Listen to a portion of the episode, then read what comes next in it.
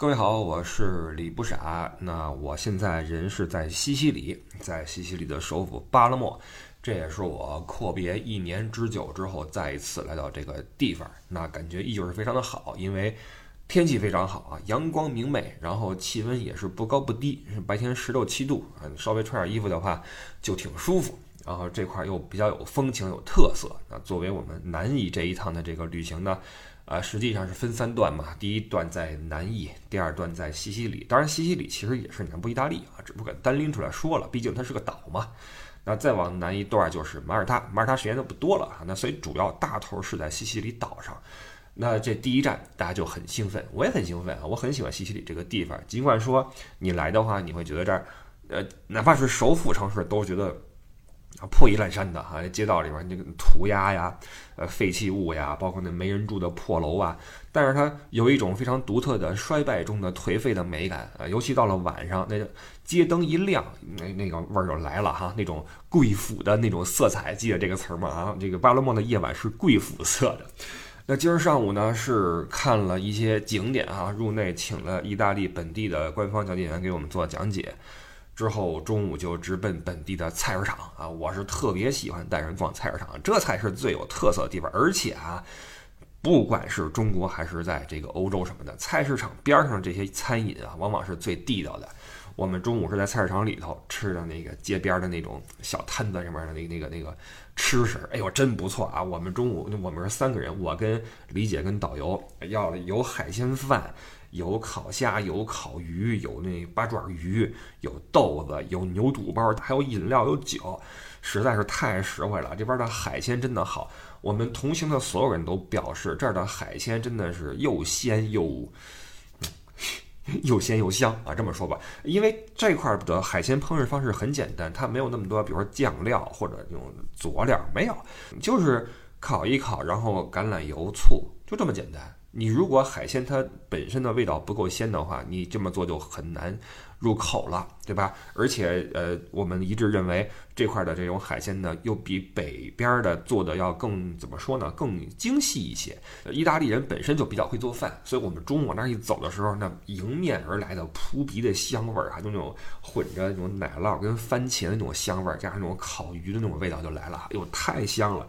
中午吃了这么一顿，在巴拉莫一定要各种吃。早上起来我们就哈就尝了好多这边的特色的早餐，那种炸饭团子呀什么的哈，因为这块它历史原因混合了很多种那种美食的那种东西，就很好玩。呃，不过这个说到这个胃口呀，中午的时候胃口还没有完全打开，因为昨晚上那个船，哎，怎么说到这儿来了？我们要说滇南自驾的啊。这个船这事儿之后再说啊，之后再说。晕船了，这个浪浪太大，风浪越大鱼越贵啊。昨儿有点晕船，导致今天有点没有胃口啊。买点小西红柿回酒店，哎，这个吃吧点儿，真是小西红柿，哎，就把这说完啊。小西红柿一公斤才两点五欧元，太便宜了。好了，我们快把这个。话题收回来，我们这是滇南自驾的最后一集啊，这个最后最后一个目的地，因为要去到西双版纳了。不过这一集我估计会收得很快，因为我对西双版纳呢，对吧，没有什么特别的感觉啊。尽管我也是第一次去。好，说回来，那上一期说到我们到景迈山，景迈山度过了非常愉快的一天啊，又松散又舒适。又喝了点东西啊，喝点茶，然后晚上吃了一顿非常好吃的景迈山那块的一些山珍，不能说海味啊，是山珍和那个那个那个特产。回到酒店啊睡去，第二天早上起来，这个有日出啊。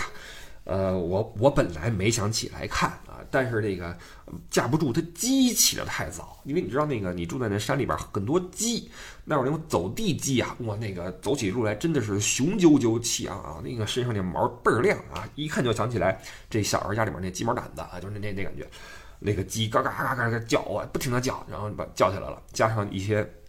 群里面的一些人也起来，纷纷的开始去看日出，因为大家，呃，散住在不同的客栈，所以看日出的点不一样。那有的人啊，那个自己的屋里就能看日出；那有的人，诸如我，住在了那个边上，就得走两步啊，爬一个小山儿，其实就是个小土包啊，爬上去去等日出。呃，无奈天公也没有太作美，呃，这个日出看见了，但是没有那么的，呃，这么这么波澜壮阔，或者说那什么，有点那个。我拍了个照片发朋友圈了，有一个人的形容非常好，说不傻，你这个你把这个日出拍出了这种金庸武侠剧的感觉，就上面有这个云啊，下面有雾，然后远处有太阳，太阳这色儿。没有那么的这个娇艳，有一种那种沧桑中的那种就收敛的美感。你就你你懂我这种感觉吗？就是古今多少事，都付笑谈中，就这这感觉啊，就就来了。然后那个包括那个山啊，有山有太阳有云有雾有树啊，就这感觉。然后我我边上不远处还有一些那个老大哥支着设备在等日出，据说有不少人跟那块一等等个几天啊，等景迈山日出。好吧，反正一拍也是拍着了，然后回去客栈。老板起来了啊，穿着踏拉板去厨房，亲自下厨做了碗米线儿，这个是真的舒服哈。就是我上次在滇西北也好，这次在滇南也好，很多客栈都有这种自制的早餐，这可比这个标准化的早餐舒服多了。标准化当然也不难吃啊，就是什么牛奶、面包，不就这些吗？但是人这个亲自端上来的米线儿啊，你倒点醋进去，那我说了爱吃酸口，倒点醋，倒点什么这那，然后还还特地给你煮了鸡蛋啊，或者煎了鸡蛋。咣叽咣叽一碗下肚，哎呦！就我平时是不吃早餐的，但是这这这我可抵挡不住诱惑，对吧？吃完之后，哎，胃里边倍儿舒服，对吧？拿了行李啊，把车一打着，哎，就开始了这个这天的行程。那这一天呢，很简单，我们就是要驶出景迈山，前往西双版纳。呃，实际上多我我不知道啊，就很多人是这么走的，就是你进出景迈山用的是同一条路，就从哪条路上山，从哪条路下山。但其实还有另外一条下山的路啊，如果你是往西双版纳的方向走的话，会比你走来时的路呀近个二十公里。只不过这条路在地图上不怎么显示啊，或者说很多人会怀疑它的路况，呃，它会比上山的路窄一些。但是呢，车就少得多得多，几乎没有车。那这条路怎么找呢？我跟您说，你如果你从那个芒红村儿啊，那个准备下山的话，要么你开回去啊，走那个来时的路；要么你搜蜂王树，听说过蜂王浆吧？啊，蜂王树那儿有一棵树，上面挂了几十个那马蜂窝啊，就那个号称蜂王树，倒是，嗯，看宣传图挺壮观的。但是你亲自去的话，因为你离得远，你懂吧？然后你又不能亲自去捅马蜂窝，对吧？所以就是看一个奇景就行了啊！一一棵树上这么大马蜂窝不常见吧？那其实走那块去最大的意义是什么呢？是直接把你带上了下山的那条路。你到那之后，你就继续走，一直走，不用怀疑，慢慢的就出山进入到国道去了。这个国道就是能够通往西双版纳的国道。那我们走那天。我们出山的这一路上都没有来，就是那个对向的车过来，只是同向有两辆车在我前边，哎呦，憋了我一路啊！你们知道，就这种小路，你没地儿超车，你的速度完全取决于前面的人的他的这个水平，你懂了吧？前面有那那，反正这一路啊，这一路看到了各个省会来的车。你像我开一个辽 A，完了有湘 A 啊，有川 A，有什么各种的 A 啊，就反正你就知道这地方来旅游的人不少。终于上了国道啊！一脚油门啊，超过去。哈佛 H 六啊，咱们今儿说一下这个车吧。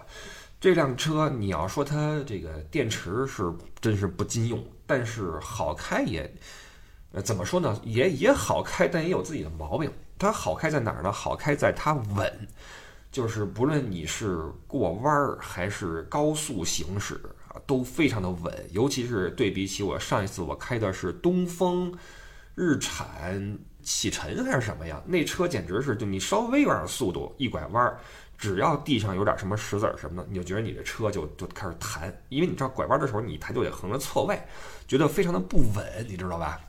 那这个 H 六是真的稳，包括高速的过弯的时候是非常非常稳的啊，这个这个很厉害。但是它毛病在哪儿？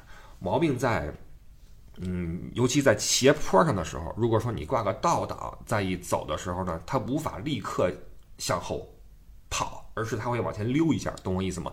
或者说你在呃上坡的时候你停下来了，然后你想起步的话，就是你从踩油门到它真正往前走是需要一点时间的，这个时间就很不舒服。这个时间你就怀疑是自己踩油门踩的不够呢，还是怎么样？还是说你要等一等呢，对吧？那么你就很可能就造成你，比如说你想再再狠一点踩，然后嗖就窜出去了。就这种时候。在坡上的起步跟倒车的时候是非常不舒服的，非常不利于你。比如说，我想起了我在考德国这边驾照的时候的一个当时的情况，就是在下坡路上侧后方停在马路牙子上。你想想，你这你要给多大的油，还要打多少轮才能够倒着骑上去，然后再打正，你知道吗？你要开这个车的话就有点难，因为你你会发现挂好倒档之后，你一踩油门，它车往前走，你再一狠踩，噗就窜回去了，你懂了吧？就这一块就不太好弄，尤其是在这个山里边的时候，比如说景迈山，对吧？或者元阳梯田，你经常要处理一些这种情况，拐一个急弯，上一个缓坡，或者客栈说倒倒倒啊，倒上来。这种时候，这车就不是很舒服。但总的来说，这辆车的性能是我在我个人开起来是优于我那次我自己去玩的时候开的那辆日产的啊，东风日产的，啊，哈佛这个车还是可以的，空间也很好，而且它这个高速的稳定感真的是非常的舒服。呃，开着这个车，呃，就一路往西尔版纳走，然后中间安排了一个落脚之处，就是景真八角亭。在那块儿有一个就是啊亭啊八角亭，八角亭是什么就不多说了吧。然后有一些这种异域的风情出来了啊，那佛教的文化什么就出来了。有一些管理人员在那儿看着，这地儿也是免费的。然后有一个插曲是去的时候赶上了当地的一个纠纷啊，这本地的一些人在在喊什么，然后来了一些阿 Sir 阿 Sir 们在在什么啊，好像是要。是是是拆一个什么临时的一个大棚啊，还是什么呀？啊，就就就就弄这个事儿。我们跟那儿转了转，然后到那块儿之后，太阳就明显就就厉害了啊！就是在景迈山以前，我们要么是阴天，要么是在昆明天气非常好啊，天气非常好。但是越往南的话，日照就越强。那到了这个出了景迈山之后，日照就真的强了，你你就你真得得抹防晒，戴墨镜了。到那之后转了转，然后中午去吃饭，吃了烤鸡嘛，点了一桌子哈，这个各种的烧烤什么的。感谢丫头啊，丫头张罗的这顿饭就省了好多事儿。那个鸡也挺好吃，大家以后路过那个区域的话，上集我们说了，那边烤鸡非常多，找个店吃点烤鸡什么的，然后继续出发前往西双版纳。哎，西双版纳啊，西双版纳，西双版纳我是第一次去，也是一个非常火的一个旅游目的地了。我一开始不是说吗？我说。呃，你看这一头一尾，一个昆明，一个版纳，我会怀疑很多人去过这两个地方，对吧？尤其是版纳，现在这个飞机也方便，而且你作为中国人，你说去旅游的话，好像这是一个挺容易被选到的地方，对吧？这也是为什么我在版纳只有两个晚上，就到那块一晚，第二天一整天，然后再往后就就散了，就我们就各回各家啊。那。实际上经过这一次就这么处理之后呢，我甚至想下一次到版纳就拜拜。就是，哎，为什么呢？因为这个地方我觉得，首先它人太多了啊，人多，然后就这人多之后呢，就会使得这些景点和景区吧，就第一就是它失去了，就让你失去了探索的动力，因为边上都是人。第二呢，就会使得它变得没有那么的。淳朴就是它有太多的，比如说旅行的这种嗯打包的东西啊，这个旅行团呀或者什么在那儿，包括那个摊儿什么的，都是非常非常的市场化了啊，非常市场化，就没什么感觉了，你知道吧？当然，你看我上期刚刚才说了，说这个市场化也没有什么的大毛病，但是这个地方就就太标准了，你懂我意思吗？呃，我起码我会觉得不太符合我，你像我组这种自驾游的这种呃目的和调性。那我的目的更多的是带大家用一种，嗯，平时大家可能不太容易凑成的一种旅出行方式，用相对实惠的价格去一些不太容易去到的地方，对吧？这是我的初衷。那而不是说带大家去一些这种特别的标准化的这种市场化的旅游目的地。那你去这儿的话，何必来跟我走呢？对吧？嗯，不过呢，这个第二天再待一天也也也其实也是挺好的一个事儿，因为毕竟没去过那儿的人，你要去一些地方去玩一会儿。而西尔本纳它的景景点和景区又往往不在市内，在比较远的地方，你包车的话也也是数，对吧？也是要花钱。所以那你跟着自己人，第二天开车去这儿玩，开车去那儿玩的话，其实也挺便利的哈。只不过我估计啊。我估计大家对这个西尔本纳的这个感觉都不会太特别，就是 OK，就是就是这样，对吧？因为他人真的太多了啊，嗯，但是有一说一，西尔本纳这个地方，它住上住起来是真的舒服，非常舒服。就是我们很多人有一个同感，就是在这块儿的话，你什么都不干，在酒店躺平，哎，就很舒服。包括你在那个阳台上一待，就看着底下人过来过去，你喝点饮料。放放空啊，吹吹那个那个那边的那种温暖的温软的空气，就非常的舒服。呃，我们还是按顺序说一下啊，我们一边说一边把这些感觉带出来。那吃完鸡之后呢，当天其实我本来计划的是当天下午就直接奔到中科院植物园去看看植物园去。当然我知道，就是植物，其实不论植物还是动物，呃，都是在夏天活动力比较强一些。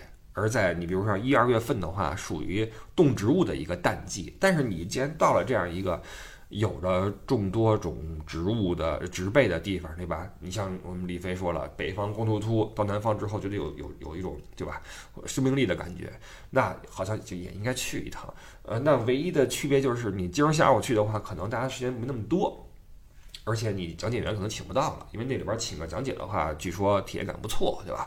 那于是我又想了一想，那就这样吧。那这个植物园就挪到第二天上午再去。那当天下午的话，我心想，那就不如就就进城吧。进城的话，先去个曼听公园，对吧？因为这个公园还是很多人会去的一个地方，它又比较的。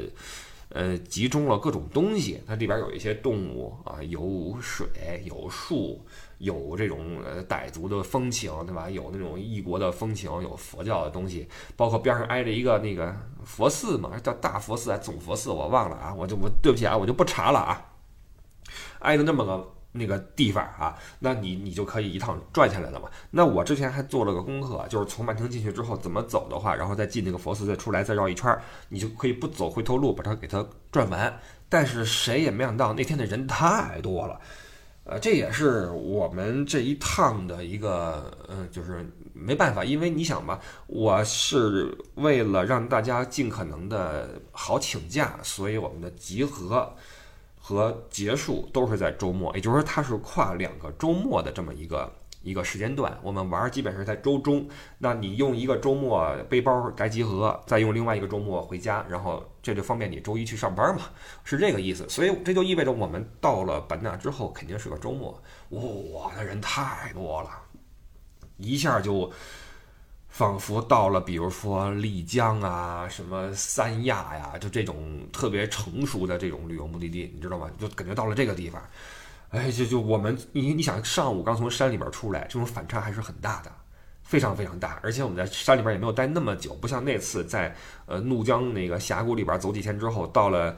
呃，丽江可开心了，不是到了那个香格里拉可开心了，赶紧去喝奶茶、吃肯德基，因 为因为你你野的看多了，懂吧？但是我们这一趟呢还好，都是那种呃小的县城啊，或者什么小的城市啊，就还好。所以到了板下之后就有点淤得慌，然后那个路堵得水泄不通，哎呀，真的是水泄不通。然后到了那个门口的话也停不了车了，绕着那个万庭公园开了半天。才找个地方停好车，然后那只操子啊，天气又热，大家这个兴致就没有那么高。进去之后一走啊，进去之后我跟李飞就已经就就不行了，我就买个椰子就往边上一坐，就个歇着吧。然后李飞开始开会，拿着那个什么开会，我也就跟边上就就看看过往的行人，对吧？这是我跟艾迪最爱做的事儿，找地儿一坐看人，对吧？就就就歇着，然后又等了等我们其他的人，然后凑齐了之后，就开车就回到了酒店去。酒店定在了，呃，那叫星光夜市不远的一个地方，叫告庄西双景。对，呃，这块儿给大家说一下，就是你如果你去版纳的话，其实我估计都不用我说了，估计多数都去过啊。你去版纳的话，如果你住，有两个地方可以住，一个是告庄西双景这边，也就是说在这个星光夜市不远的地方。那还有一个呢，是在河，就是那有条河嘛。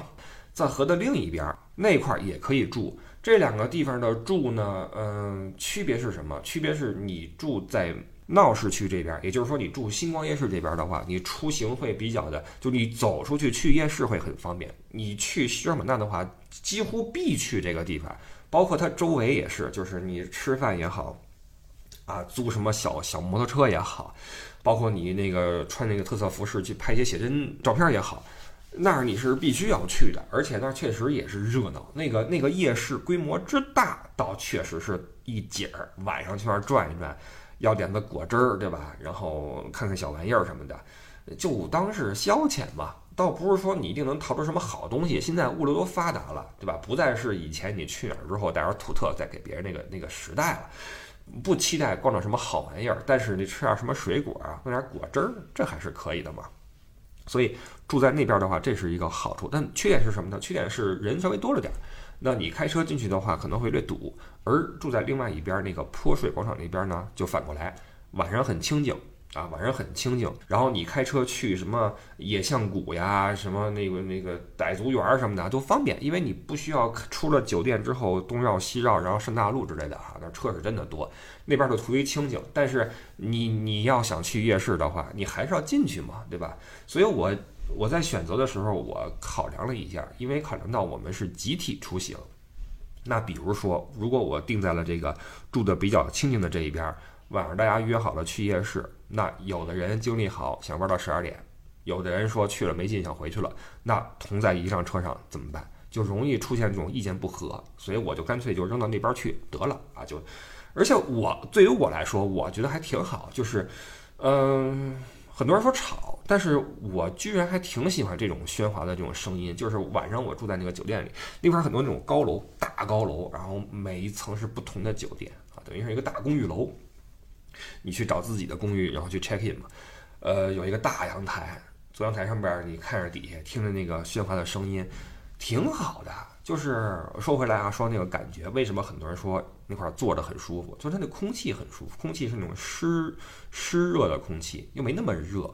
你眼前的这些景象，不论是底下的这些商铺，还是稍远一点的公寓楼，再远一点的那种远山，还是那些路边的那些棕榈树。还有这个空气的这种湿度跟跟味道，都给你一种非常热带的放松感，你懂我这种感觉吗？非常的放松。那这时候还差一种听觉上面的给你的一种刺激，就是底下夜市和商铺传来的这种人人的这种说话的喧哗声。这种喧哗声它经过了一一段时间的这种消耗之后就没那么吵了。所以我晚上我躺在床上，哇塞！躺在床上真舒服，那个那个气温啊，你你就随便你你怎么躺吧啊，完了把灯一关，听着底下的那种人的那种声音，我觉得真的是挺幸福的，会有种幸福感，你知道吗？你可能是我跟村里边住的时间长了啊，在德国，我会觉得这个哇，这个烟火气真舒服，而且，呃，在阳台上一待的话，你如果懒的话，叫点外卖，弄点水果上来的话，啊，这个待一天是很惬意的。就这一块感受是西双版纳很舒服的感觉啊，但是你如果说去那些人人必去的那些地儿的话，就有点那什么了，就你就感觉有点不对劲儿了，懂我意思吧？所以我不是说西双版纳它一定是不好的，那看你你怎么用自己喜欢的方式去打开它，懂我意思吧？所以当天下午我们在曼听公园就就就就意兴阑珊，然后我们就回去之后。呃，晚上该吃夜市的吃夜市，该怎么着怎么着啊？这就是第一晚上就过去，然后第二天早上起来，我们就相跟自己车队人商量好，分批次的就前往了中科院植物园啊。这个因为很多人走的早，是想约一个讲解员，那块讲解员很难约，一会儿就约没了啊，所以很多人走的非常非常早。那我们车队人对这个这个东东西不太那什么，所以走的晚一点，大约是九点钟出发的吧。那有的车是七点半就走了。到那之后我就没进去嘛，我就开始在外边录音啊。你能听到我前面那有几期节目那个声音里边背景有鸟叫，就是我在那儿录的音。那剩下的人进去之后自己走去了，但是据说人也非常非常多，已经到了有些比如说你必看的一些植物的那个那个一个小地方，那都进不去。进去之后人挤人，人挨人，然后旁边讲解员说啊这是什么那是什么，一还是回到了一种这种。你知道吗？那种感觉就好比，比如说，在有些时候，我打开那个某音直播，看一些景区直播，那个讲解员举个旗儿，然后那后边全是人呐，什么兵马俑也好，什么哪儿全是人，那哇啦哇啦哇啦哇啦哇啦，我的天，就这感觉啊！所以这个植物园怎么样，我也没有挨个的去问啊。总之，想听讲解的是听到了，想去看的也看到了，想录节目的像我也录完了哈。呃，中午我们去旁边的一个地方吃了顿饭，也是指这个指那个，然后一结账，对吧？就反正在山里边吃完了一条线出来之后，吃什么都觉得贵。而且我再给各位一个那什么提醒，就是有些地方啊，你点菜你你问一句，呃，比如说我在那个建水就遇到过这么一个事儿，就是你吃一个简单的汽锅鸡，要了个什么素菜，一结账比你想象的高很多。你看，你说这这鸡有什么好那什么？这汽锅鸡不都是这几十块钱吗？人说了，这鸡不贵，这菜贵。这菜是我们今儿刚摘来的，或者刚运来的，什么珍稀的什么菜？你反正他说你也不懂，对吧？就这价，你怎么办？所以跟那边点菜的话啊，这你你不认识的菜，你稍微的留个心眼儿，你稍微问一下这多少钱，那多少钱，呃，没坏处，好吧？那中午吃完饭之后，下午呢？下午的话，有的车去了野象谷去看野象，有的车去了傣族园去看泼水啊。我们车就直接回到酒店去，我继续去干活啊。就就是这样过了一个下午，然后晚上呢，约在了楼下的一个餐厅吃了个手抓饭啊，大团圆。呃，除了有生病的，哦，对我们这儿有一小伙儿病了啊，有一小伙儿这个。也不知道是水土不服呀，还是怎么着。到了版纳之后，上吐下泻，还发起了烧。我看这个症状有点像那个急性肠胃炎啊，所以他在最后一天去中科院植物园就没有去，然后晚上聚餐也没有来，就比较可惜啊。但是当天晚上我看见他了，反正就是那种病之后的那种感觉，就是有点虚，可能晚上出来来觅食来了啊。这个就反正出来之后还是要注意身体啊，注意身体。呃，然后那顿晚饭吃的比较的开心，大家分成了两桌，这个一桌十个人嘛，呃，喝，对吧？我我也无所谓了，因为我在这个工作期间是不怎么喝酒的啊。然后到了最后一天，第二天就就各回各家了嘛。我到这个时候我才真正的开始放松，因为你你睡前到一万，我也是个组织者，我也是个这个啊引路人，对吧？我还得给各位每天指明方向，这还得了？这还得了？所以我这比较紧张，我得。那个弄定位，然后写攻略，然后出建议，然后提醒着大家怎么怎么走啊，路不要走错啊，各种吧。所以每一天我其实还是有不少事儿的，那精神上也不是很放松。到最后一天，我就啊来吧，喝吧啊，要点那个什么大力啤酒还是什么啤酒啊，吨吨吨吨吨吨啊，这个跟这个碰完跟那个碰就来喝喝喝喝喝喝。反正去四川几年，我这酒量也见长啊！来来来来来，就就喝得很 happy。喝多之后，人家就比较的放得开，大家就聊聊聊会儿天儿什么的，就非常的开心。然后就互相道别啊，互道珍重，然后约在下一次见，然后也约下一次说那个往哪儿开啊？呃，在哪儿组自驾啊什么的哈，嗯，这也是为什么前一阵儿我发了个朋友圈，我问大家说，呃，如果说四月份再组一次，四月初啊，清明前后再组一个自驾的话，大家说去哪儿合适？这个不是说问着玩的，我们四月初真的要再组一次自驾。关于这个自驾这一块呢，我我说一说整体的一个感受啊，就是可以说一次比一次感受要好，一次比一次感受要更加的顺畅，然后大家的兴致也更高。